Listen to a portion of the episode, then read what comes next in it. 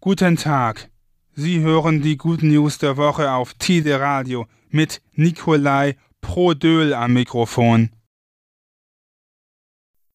Magazin Ele Verband Pelze Pelze und Tierquälerei will man bei Ele nicht mehr länger dulden.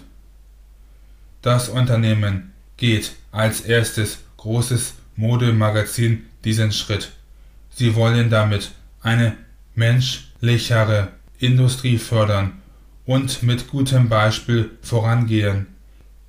Pelze sollen aus den gesamten werblichen Inhalten verbannt werden. Zudem hat die junge Generation andere Ansprüche bezüglich Ethik, Tierschutz und Nachhaltigkeit. In Israel gibt es sogar ein gesetzliches Verbot von Pelzverkauf. Der Druck durch Aktivisten und der Widerstand in der Öffentlichkeit wird immer größer.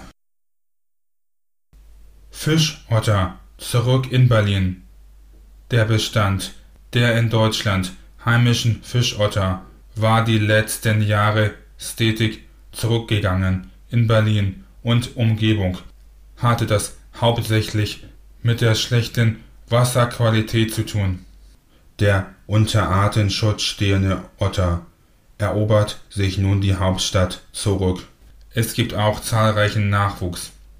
Die Otter wurden an fünf Orten in Berlin gesichtet, unter anderem im Teltow-Kanal und an der Havel. Dass die Tiere sich dort wieder wohlfühlen, liegt an der aktuellen guten Qualität der Berliner Gewässer. Auch viele Fischarten sind zurückgekehrt und bieten den Fischottern Nahrung. Bemühungen, die Verschmutzungen einzudämmen, zeigen erste Erfolge. Leihsamen aus der Saatgutbibliothek. In vielen deutschen Städten gibt es sogenannte Saatgutbibliotheken. Dort kann man sich Pflanzensamen ausleihen. Die Idee dahinter ist, alte Samen von Kräuter, Obst- und Gemüsesorten weiterzugeben. Damit sollten nicht genmanipulierte Pflanzensamen erhalten bleiben. Jeder kann sich aus den Saatgutbibliotheken Samen nehmen und zu Hause einpflanzen. Sobald die eigene Pflanze selber Samen entwickelt, kann man diese wieder in der Bibliothek abgeben.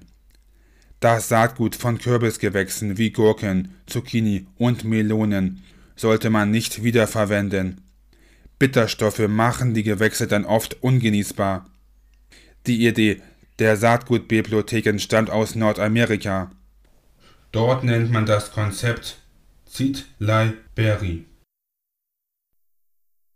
Kein Glyphosat mehr ab 2024. In Deutschland darf ab 2024 kein Glyphosat mehr eingesetzt werden.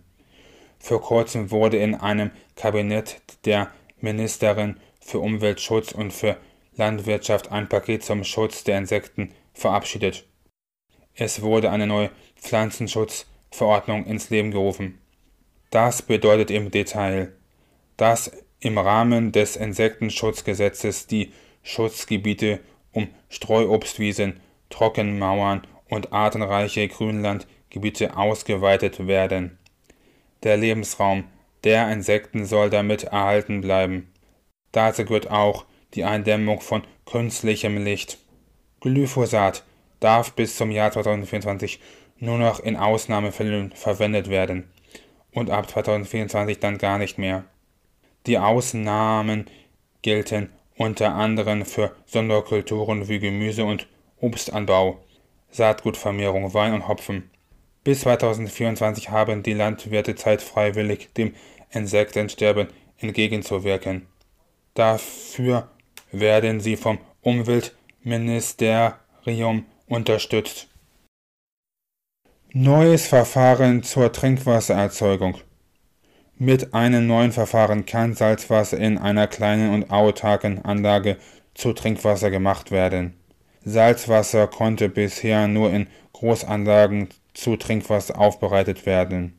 An der CMOS Hochschule wurde eine Anlage entwickelt, die klein und autark ist und mittels erneuerbaren Energien ökologisch und nachhaltig funktioniert. Lars Elbig arbeitete im Rahmen seiner Dissertation an der Entwicklung dieser unabhängigen Anlage zum Aufbereiten von Salzwasser in Trinkwasserqualität. Dieses neue Verfahren basiert auf einem natürlichen Vorgang, wie er auch in der Antarktis zu beobachten ist. Das gefrorene Wasser der Eisberge besteht aus Eiskristallen, die von einer Salzlösung umgeben wird. Wenn der Eisblock durch die wachsende Eismasse verschoben wird, schiebt sich dieser aus dem umgegebenen Salzwasser heraus und die vorher angeschlossene Salzwasserlösung tropft langsam nach unten ins Meer.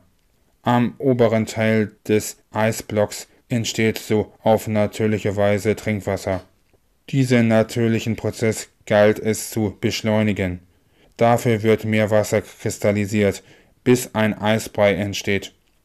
Dann wird dieser Eisbrei gepresst, bis die Salzlösung herausgedruckt wird. Was übrig bleibt, ist Eis ohne Salz in Trinkwasserqualität. Diese Anlage kann künftig in abgelegenen Gegenden, die keinen Zugang zum Stromnetz haben, zum Einsatz kommen. Diese und weitere Good News finden Sie im Internet unter nur positive Nachrichten.de. Die Good News der Woche hören Sie am Dienstag um 6.30 Uhr und am Donnerstag um 12.30 Uhr auf Tide Radio.